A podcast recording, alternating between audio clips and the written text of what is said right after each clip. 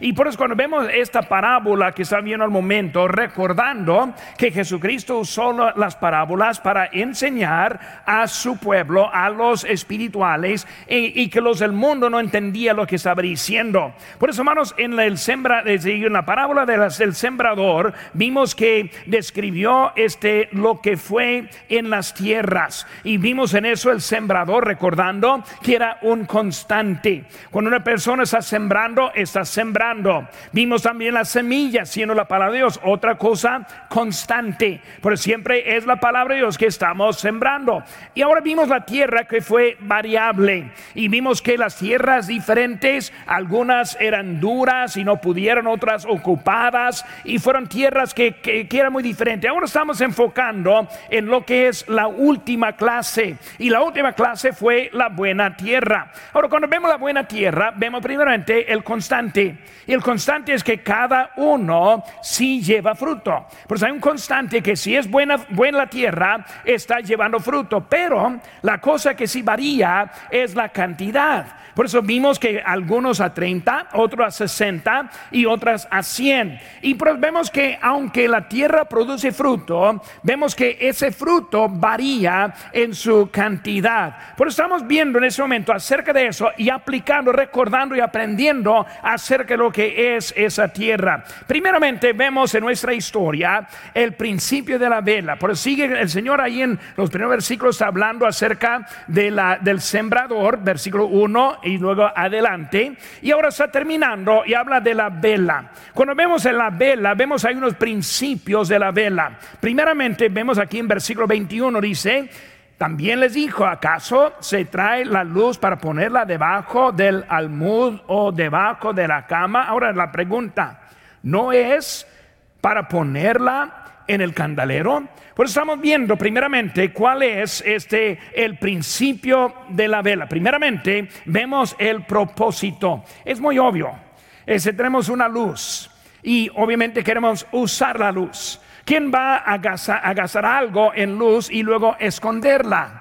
¿Quién va a prender una linterna de, batería y luego ponerla debajo de las, de las cobijas de la cama? Menos que es un niño, ¿verdad? Y cada, papá ya ha experimentado eso. La niña, niño está y la pila se acabada mientras dice abajo. No es el propósito. El propósito es sacar la lámpara y luego usarla para ver lo que quiere ver. Tiene su propósito, pero siempre es de eso. Ahora, hermanos, cuando hablamos de eso, la luz es, eh, digo, el propósito es traer la luz de Dios en la oscuridad.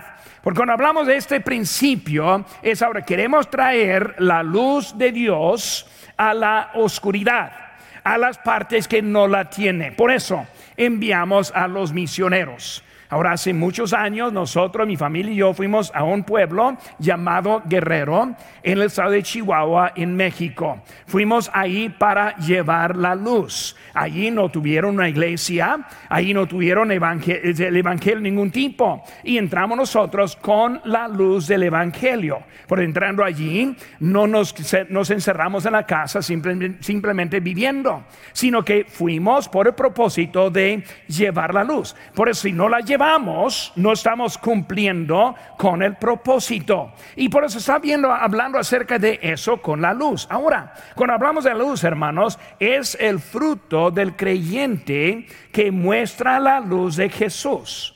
Por eso, si usamos la luz, alguien va a responder. En Guerrero, Chihuahua, la única razón que ellos respondieron a la luz fue porque alguien les llevó la luz. Ahora cuando hablamos de sembrador, no era importante si fuera yo u otra persona. Ellos no importaba, nunca había escuchado de un misionero llamado Jerry Collins llegando ahí a Guerrero, Chihuahua. Para ellos era igual con cualquier persona. Lo que era importante era la luz. Y por eso vemos que la luz llevada es lo que está diciendo. Hermanos, es el propósito del creyente. En Lucas 11:33 dice, nadie pone en oculto la luz encendida, ni debajo del almud, sino en el candelero, para que los que entran vean la luz. Y por eso esa luz es para que los que entran la vean. los que están alrededor la vean. Si no está encendida, no la van a poder este, ver. Si está tapado, no la van a poder leer. Si no ver, si no está llevada, no la van a poder ver. Por eso todo viene a través de eso. Hermanos, también es la única luz para este mundo. Dice en Mateo 5:14, vosotros sois la luz del mundo. Una ciudad asentada sobre un monte no se puede esconder. Por eso no dijo una luz, sino la luz. Por eso, hermanos, es el plan de Dios que nosotros llevemos la luz a la oscuridad de este mundo. Por eso, hermanos, nosotros salimos este sábado.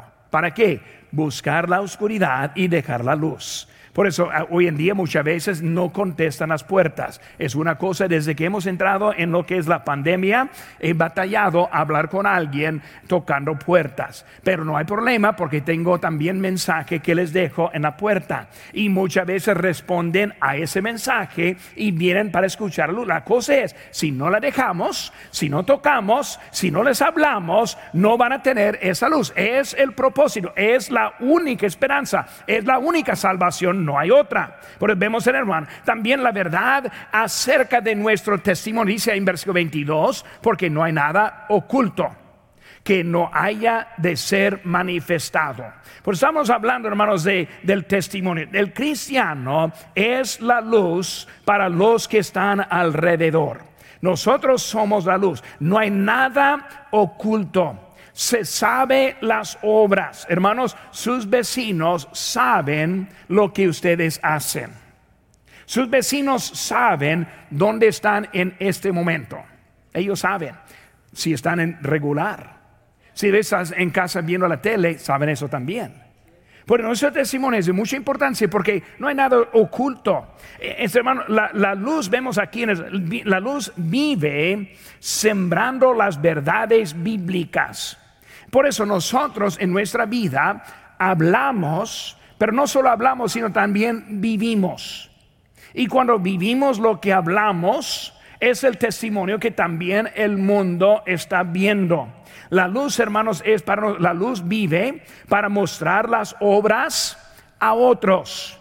Es por eso, hermanos, que cuando nosotros llevamos buena luz, se enojan algunos que no están este, viviendo correctamente. La vida justa muchas veces molesta a los que no viven la, la, forma correcta. Y por eso la luz para mostrar el mal que hay en otro.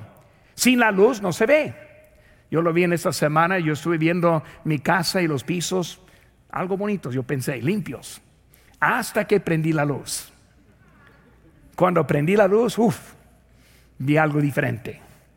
Por eso, ¿qué iba a hacer? Pues apagar la luz, ahora se ve bien otra vez. No, no cambia, hermanos, lo que hay. La luz ya mostró la falla que hay. Y por eso, hermanos, necesitamos este, entender que la luz muestra la necesidad. Vemos también, hermanos, la promesa de la vela. Ahora está describiendo un poco acerca de la, vela en versículo 24, cuando dice, les dijo también, mirad lo que oís, porque ahora habla de con la medida con que medís os será medido. Ahora, eso es aplicado a la luz. Pero estamos llegando a otro ejemplo. Y ese ejemplo es de la taza medidora que, que usamos en la cocina con la, cantidad que está midiendo, le va a regresar. ¿Qué está hablando, hermanos, en eso? No, se, no puede recibir más que está dando. No puede, eh, este, no, más bien, no puede dar más que está recibiendo. Y por hermano está hablando con lo que uno está recibiendo. Por eso Dios produce la luz en nosotros que nosotros demos a los que están alrededor. Por eso hay cantidades diferentes. Hablando de la luz, vemos la luz, pero la luz también varía.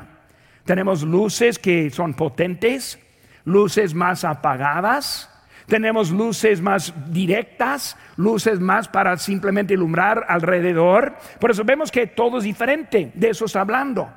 Dependiendo de la luz que nosotros recibimos, es lo que podemos dar y nada más. Por aquí estamos en el culto en esta noche. ¿Para qué? Recibir luz, recibir información, recibir instrucciones, recibir de Dios lo que necesitamos, motivación para andar y luego salir haciendo más. Por lo lo que recibimos es lo que podemos dar. Por ejemplo, ¿quiénes van a ir este sábado? Yo me supongo solo de los que vinieron esta mañana o también en esta tarde. Dudo, ahora escuchen en, línea, los que están sintonizando, dudo que los que están sintonizando van a venir aquí. Lo dudo. Los que escuchamos. Y los que no escuchan, los que están dormidos ahora, ellos no van a saber. Yo hablé con alguien hace poco acerca de, un, de un, eh, una actividad y, ah, yo no sabía. Pues hay que asistir. Si no asiste, no va a saber. Un picnic mañana, ¿cómo se sabe? Pues se sabe por asistir. Si no viene, no sabe. Si no sabe, no viene. Y por hermanos, es igual con nuestra luz. Si no recibimos, si Dios no nos da, no lo vamos a poder dar también. Debemos abrir nuestros corazones para mostrar la luz a otros. Ahora, si yo quiero ser mejor testimonio a los demás, si quiero ser ayuda a los demás, solo esa ayuda va a venir si yo recibo esa, esa ayuda. Pues algo para mí, para ayudar a otros. Hermanos, no podemos dar más luz que tenemos y no podemos, no nos dará más luz que podemos usar. Dios está usándonos para dar esa luz. Ahora vimos, eh, vemos enseguida, hablando del principio de la semilla semilla. Ahí comenzando con versículo 26, en, vemos unas cositas. Primeramente, hermanos, en la semilla vemos ahora que hay crecimiento, eh, crecimiento constante hay un crecimiento, un progreso constante. Por eso está ahora sembrando y vemos que ahora en la noche ni sabe cómo, pero está saliendo algo. Cuando esté sembrando en el corazón de la buena tierra, sigue creciendo y luego hasta la madurez. Ahora estamos hablando principalmente a la tierra buena. Hermanos, hay tierra buena de los creyentes hay tierra buena para los que todavía no tienen su fe en Cristo. Por eso este culto puede ser unos ya son salvos, pero estamos preparados para escuchar la palabra y luego aplicarla en nuestras vidas. Y luego hay otros que no van a escuchar. Aunque estamos aquí presentes, aunque tenemos oídos, no escuchamos y no vamos a aplicar lo que hay. No es la buena tierra. Igual también los inconversos. Puede ser una persona que está aquí que no conoce a Cristo como su Salvador. Puede escuchar, recibir la semilla y aceptar a Cristo en este culto. Y podemos ver esta tierra también en producción en la vida. Pero estamos hablando de la buena tierra, o sea, la persona que está escuchando. Vemos los, los pasos. Primeramente habla del, de la hierba la ¿Qué es la hierba? La hierba es una hoja. Y por, cuando vemos la hierba y estamos plantando y sembrando, vemos que como eso, esa hierba, ahora esa hierba como la vemos aquí, no sirve para nada este no es, es, simplemente es para obtener el fruto y luego para tener el fruto hay que empezar como este la hoja. Como niño yo siempre fui a la siembra con mi abuelo y luego allí estuvimos en el campo de sin nada y él está sembrando, no veo nada, pero después de algunos días ahora veo que está la plantita saliendo. Ahora, es la muestra de buena tierra, es la muestra de inicio. Y por tenemos primeramente este, esa hierba o la hoja que está saliendo. Segundo, vemos la espiga. Ahora, la espiga da señal que vendrá el fruto. Pero cuando vemos la espiga, y aquí estás por venir ahora la, foto de la espiga, ahora están con nosotros, vemos la espiga. Y la espiga en sí misma no sirve mejor que lo que es la hoja. Porque esa espiga este, muy, muy este, inmadura no trae los granos. Pero si vemos que está creciendo y algo está pasando.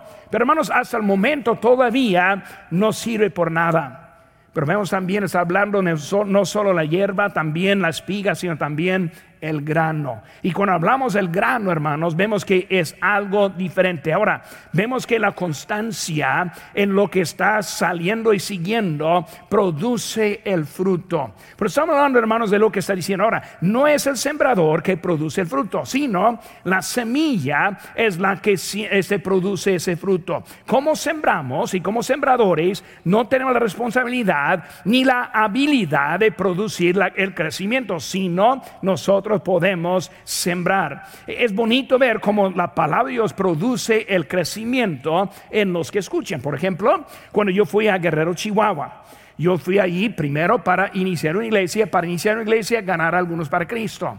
La cosa es que yo no gané a nadie, sino que la semilla o la palabra de Dios hizo lo que pasó en sus corazones. Yo solamente estuve allí sembrando.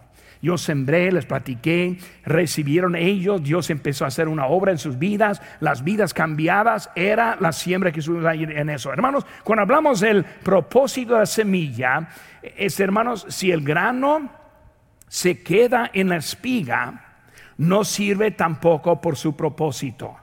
Porque cuando hablamos, hermanos, este, la hierba, la espiga y el grano. Ahora, el grano está en la espiga, pero si se deja allí, no sirve.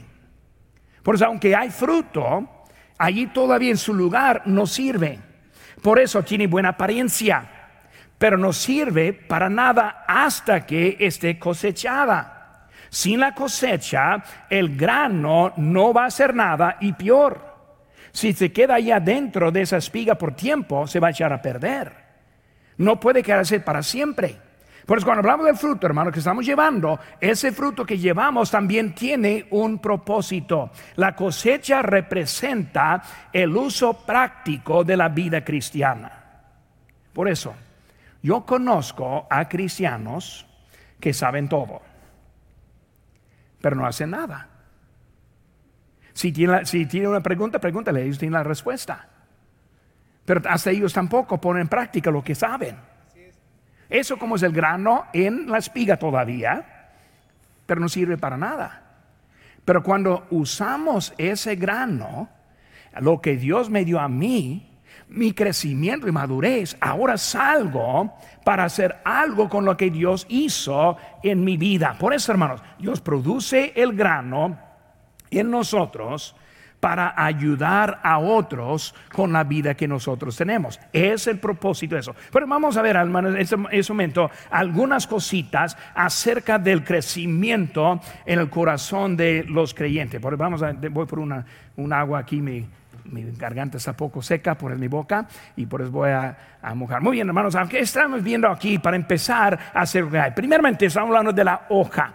Pues la hoja o la hierba es la hoja de conocimiento. Vemos, hermanos, aquí en, 20, en versículo 28, porque de suyo lleva fruto la tierra, primero la hierba. Por eso hablando de la hierba ahora, o esa hoja, y esa hoja es la hoja de conocimiento.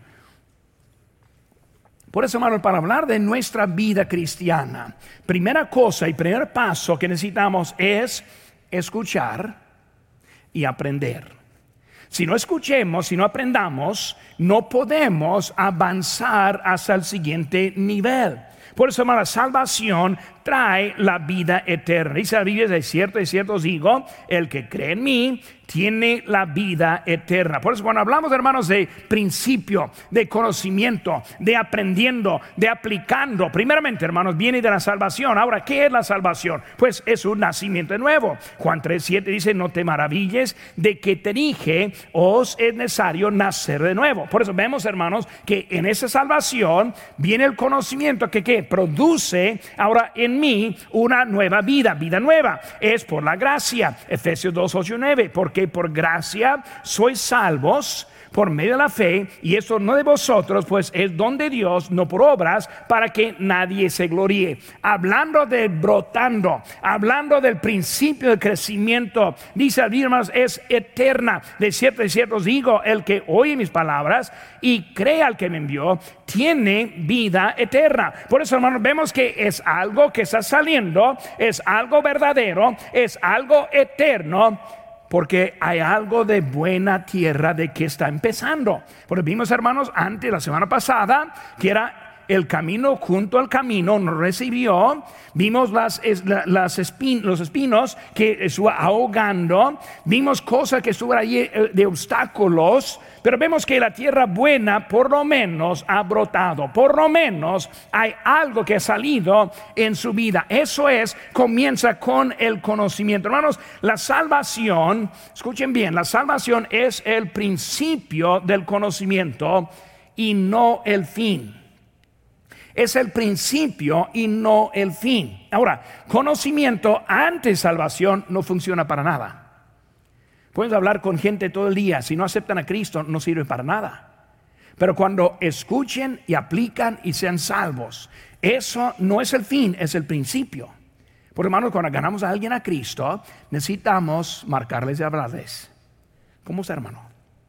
Qué bueno que hice decisión. No es el, no es el fin, Qué bueno que salvo, pero ese es para empezar.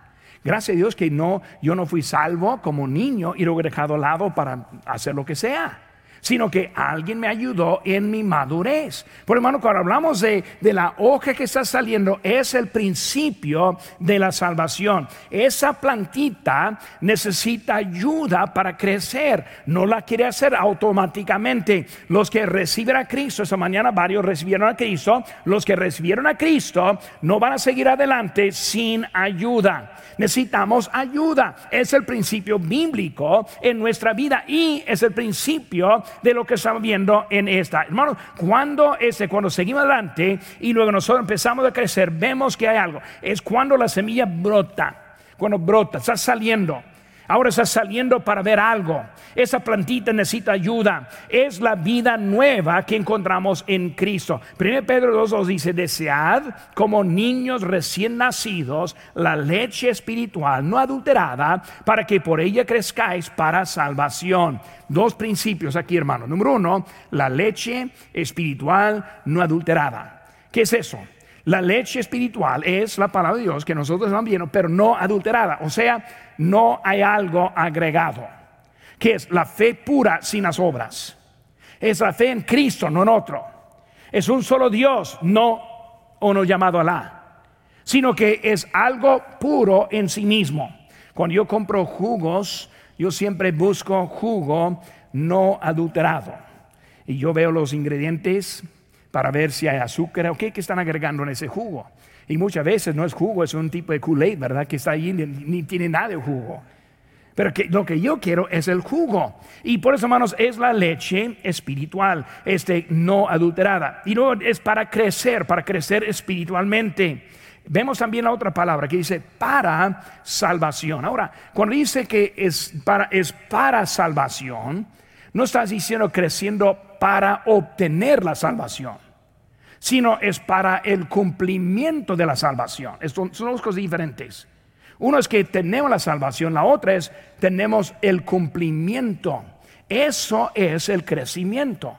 Porque cuando hablamos, hablamos, hermano, de nuestra vida, queremos el cumplimiento de la salvación. ¿Qué es eso? De lo que están viendo en ese momento es el fruto. Si no hay fruto, no estamos siguiendo. Pero hay muchos pobrecitos que no saben lo que necesitan. Piensa que solo necesitan brotar para estar bien espiritualmente. No, pastor, yo soy salvo, estoy bien, gracias. No, no estás bien. Necesitas crecer. Por eso, la buena tierra produce fruto, pero en niveles diferentes dependiendo cuánto está escuchando a la palabra de Dios. Hermano, la palabra de Dios nos completa. Salmo 19, 7 dice, la ley de Jehová es perfecta, que convierte el alma. El testimonio de Jehová es fiel, que hace sabio al sencillo. Pero vemos, hermanos, su palabra en eso. Por eso, el conocimiento, hermanos, produce las posibilidades. Segunda cosa, hermanos, el conocimiento viene por la palabra de Dios. Ahora, nosotros que somos salvos, debemos crecer. Debemos crecer. ¿Qué necesitamos? Pues necesitamos agua, riego. Necesitamos fertilizantes. Necesitamos ayuda. Necesitamos arrancar la hierba mala, que siempre está ahí también.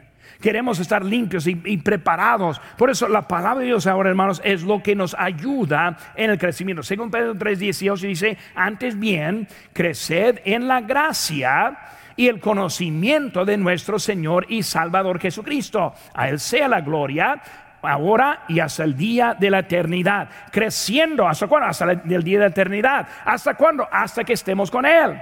Hermanos, nosotros no terminamos con el crecimiento. Como nosotros como adultos, primeramente crecemos a lo alto y seguimos creciendo a lo ancho, ¿verdad? Hasta que estén bien rellenados. Pero hermanos, estamos hablando acerca de, seguir creciendo hasta que venga el Señor. Yo nunca quiero llegar al, lugar de mi vida que no quiero crecer.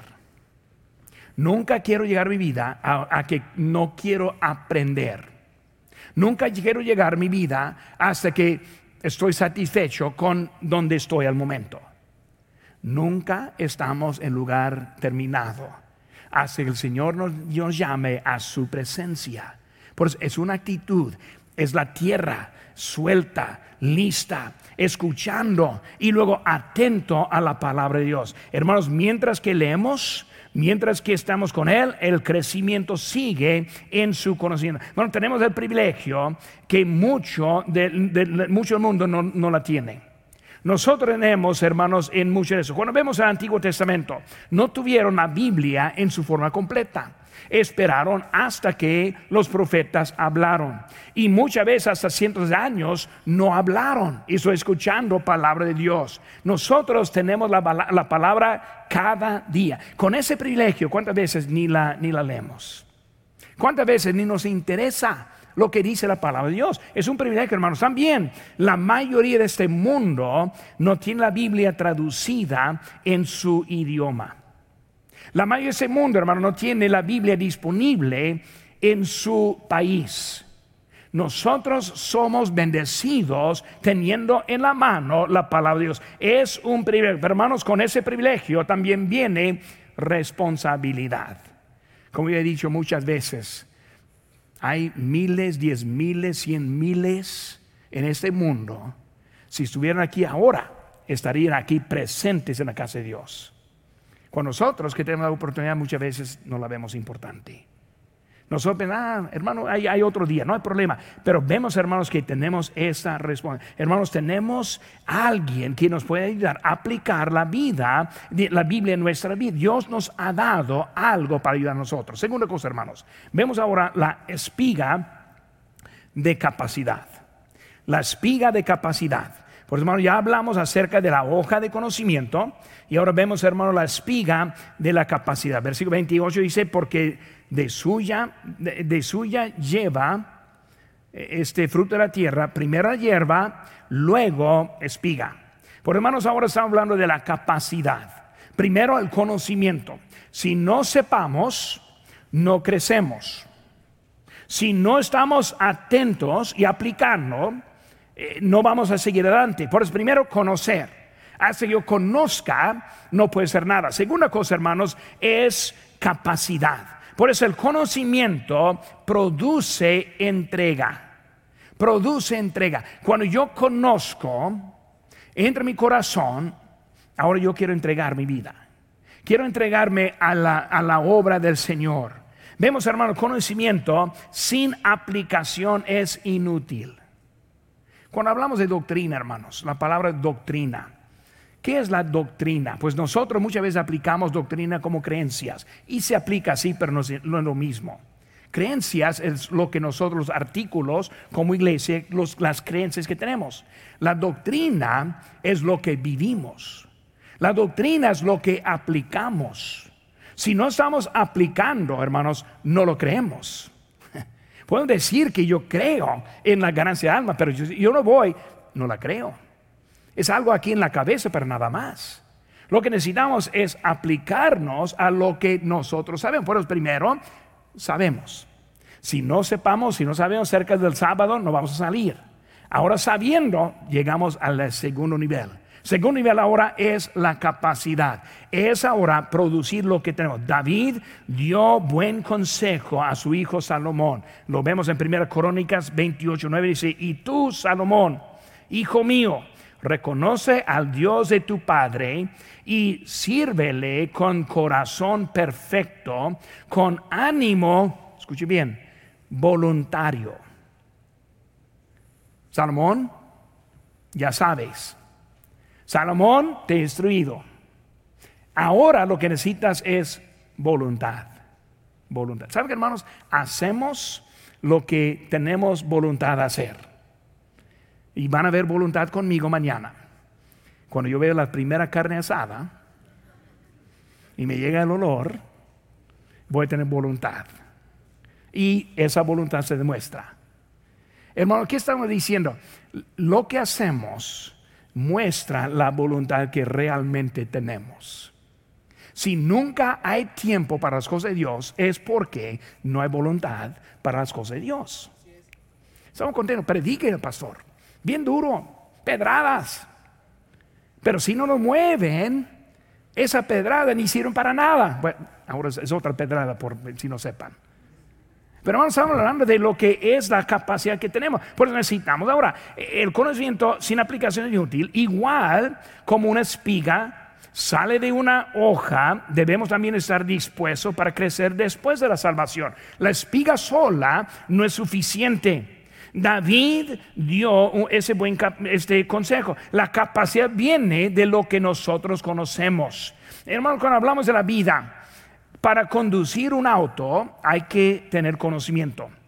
Una profesión como ser un doctor debe tener algún tipo de conocimiento.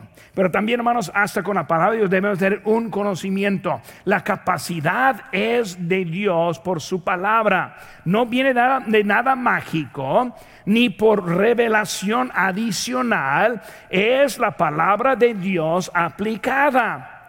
Por eso no escuche las voces, no espera cualquier otra cosa. Eh, aplique lo que nosotros sabemos. De eso viene la, aplicación a la vida. Y así como Dios empieza a aplicar y, y hacer la obra, nos empieza a transformar, empieza a ponernos en la forma que Él quiere para hacer la obra que Él tiene. Pero si no estamos en este punto, nunca vamos a llegar. Vemos hermanos aquí con Josué. Dijo, escogeos hoy a quien sirváis. Voluntad voluntad. No hay nada de mandato, escoger. Va a escoger lo que quiere. Vemos también eh, este Jesucristo dijo, si alguno me, si alguno me sirve, sígame. Alguno. Está diciendo que es de voluntad. Pues nosotros somos obligados por Dios tenemos voluntad para servir a Dios. Pero nosotros necesitamos ahora de tener esa voluntad. Lo vimos aquí también la oración de Samuel este, la semana pasada, cuando dijo, habla porque tu siervo oye. ¿Qué está diciendo? Voluntad. Habla porque tu siervo oye. Ahora, hermanos, si no estamos de voluntad, no va a hablar. Recordando con ese Samuel, primera vez fue escuchando a, Elí y Elí dijo, no, no te, no te llamé. Segunda vez, Elí, no, no, no te llamé. Tercera vez, hermanos, Dios no va a hablar hasta que estemos de voluntad. Yendo a Elí no fue suficiente, ir al Señor fue suficiente. Hermanos, no hay manera para eliminar su propia voluntad. No hay manera, hermanos, para hacer que usted tenga las ganas.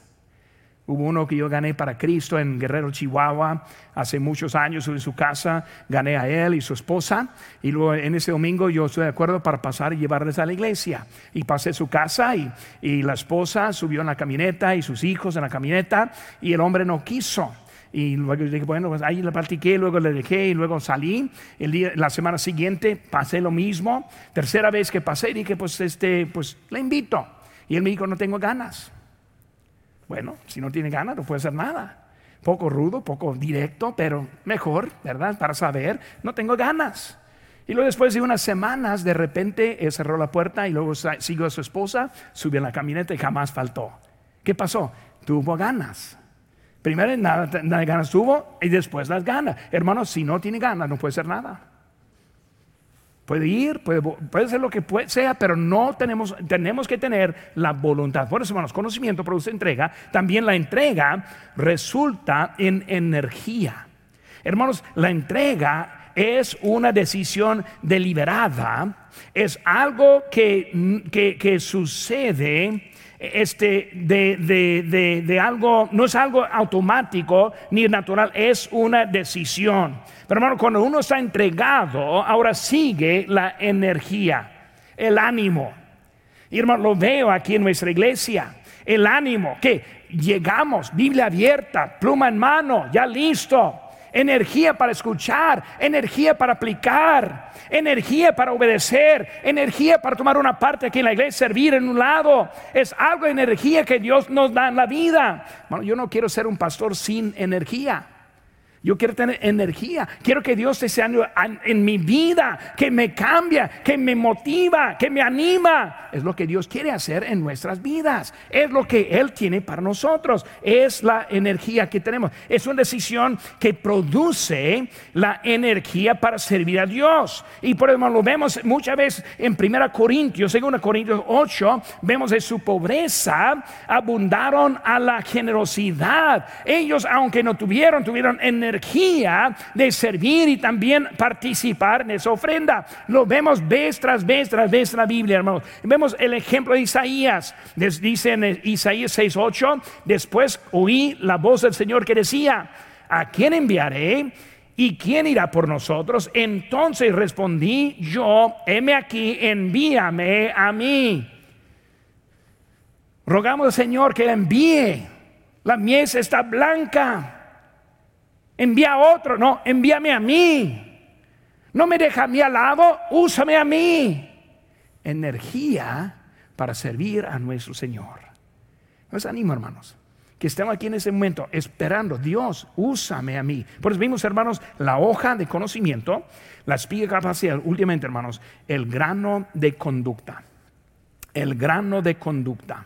Cuando hablamos del, grano de conducta, vemos, hermanos, que somos salvos para buenas obras. Ahora, cuando hablamos de la salvación, hermanos, nosotros conocemos bien Efesios 2, 8 y 9.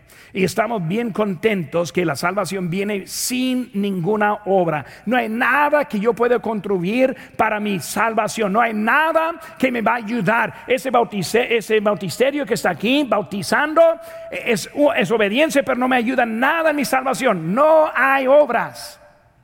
Pero el siguiente versículo, somos salvos para buenas obras.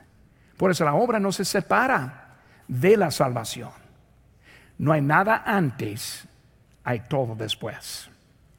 Que soy salvo, debo servir a Dios con la vida que Dios me ha dado.